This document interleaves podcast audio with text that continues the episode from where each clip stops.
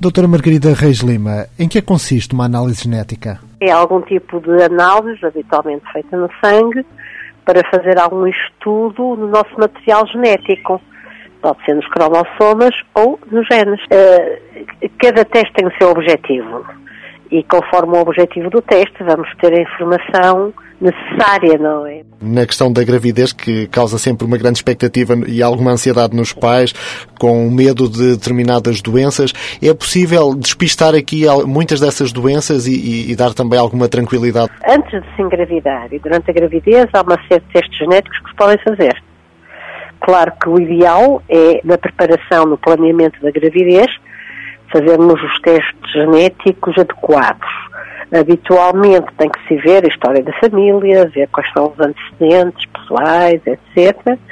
E ver se, avaliar se existe algum risco genético e que para tal seja necessário fazer análises.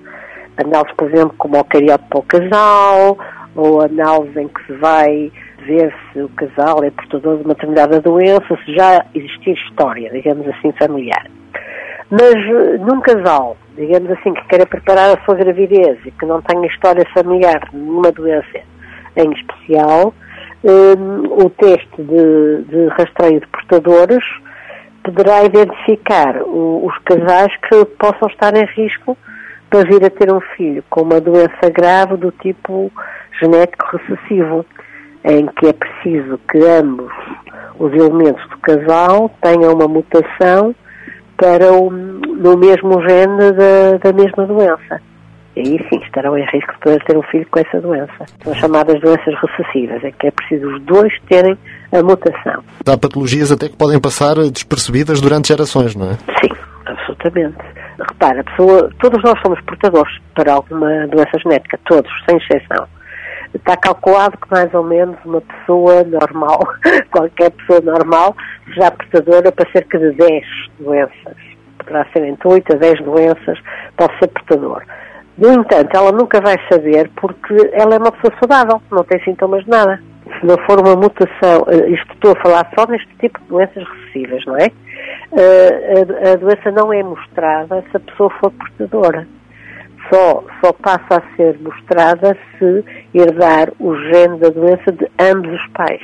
E há uma situação muito específica que tem que acontecer, é que ambos os pais sejam portadores de uma mutação num gene para a mesma doença. Portanto, não, é propriamente, não são propriamente doenças muito frequentes, felizmente, porque são doenças habitualmente graves. E quando são detectados estes casos, ou quando se detecta que há risco, eh, é possível uma intervenção ou o que é que se faz a partir daí? Habitualmente é assim se nós fizermos a, a análise conjuntamente ao casal, demos logo.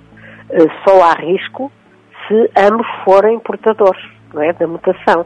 Se um for e o outro não for, não há problema. Porque é preciso sempre haver dois, não é? Pronto, se forem os dois portadores para a mesma, para a mesma doença, haverá um risco de 25% para um dos filhos vir ter a doença. Então aí vai depender de, do tipo de doença, como é evidente, não é?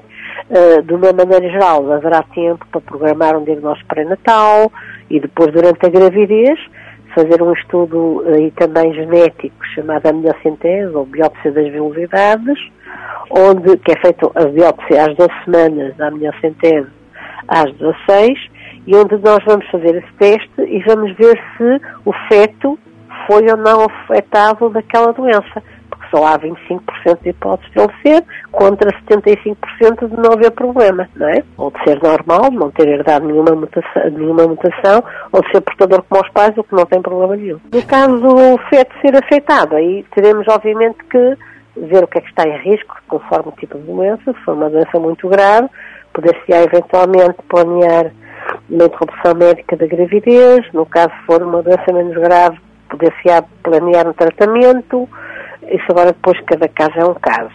Embora de uma maneira geral eh, este teste só seja oferecido, uh, teste portador para doenças graves. A manipulação genética pode ser um passo para corrigir esses problemas ou essas doenças, ou ainda estamos muito longe disso, ou por outro lado muito há longe. questões éticas, como é que é? É, acho que, que ainda estamos muito longe. Estamos mais perto de, de, de fazer estudos genéticos para encontrar medicamentos e drogas que possam efetivamente eh, fazer tratamento de algumas doenças, como já existe, ou então de identificar genes que põem as pessoas em mais risco para uma doença ou outra.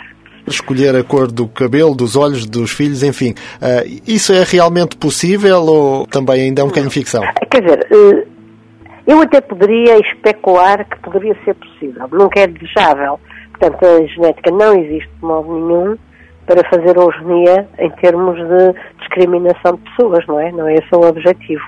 Portanto, isso nunca será feito.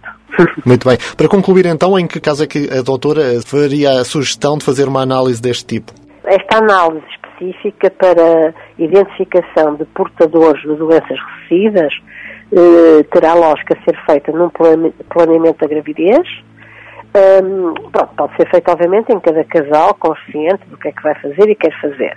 Mas tem indicação especial para casais que tenham algum grau de consanguinidade, primos, etc., que, pelo facto de ainda terem uma raiz comum genética, poderá aumentar a hipótese de ambos serem portadores, não é? Uh, para casais que pertençam a certas etnias em que há riscos para determinado tipo de doenças, raras, genéticas e graves, é o caso, por exemplo, de algumas etnias indianas, judeus, etc. Uh, poderá também ser feito com especial indicação para casais, esses sim que vão entrar num programa de, de procriação, de, com técnicas de procriação medicamente assistida, em que, verá, em que haverá escolha de gametas, ou que já têm uma história complexa e que, portanto, querem ter mais informação sobre os seus riscos, não é? E depois, pronto, por qualquer pessoa eh, maior de idade que queira efetivamente saber eh, eh, que riscos corre em termos genéticos, se é portador ou não. Mas, de uma maneira geral, nós privilegiamos eh, fazer esta, análise num contexto de casal, já, não é? Porque é o que faz sentido uma pessoa sozinha não vai estar em risco de nada, só se encontrar outro portador para a mesma mutação, para, para a mutação do mesmo gene. Portanto, isto terá mais interesse ser feito sempre em contexto de casal que está a planear uma gravidez. Às vezes ainda pode ser feito mesmo já na gravidez, porque é um teste que demora cerca de 15 dias úteis, portanto, menos de um mês a vir o resultado, e, e se a pessoa ainda no princípio da gravidez o quiser fazer, ainda dá tempo a ter a informação e a planear o diagnóstico pré-natal, se for necessário, uma vez que depois o diagnóstico pré-natal se faz ou às 12 semanas ou às 16, conforme a biópsia ou a, ou.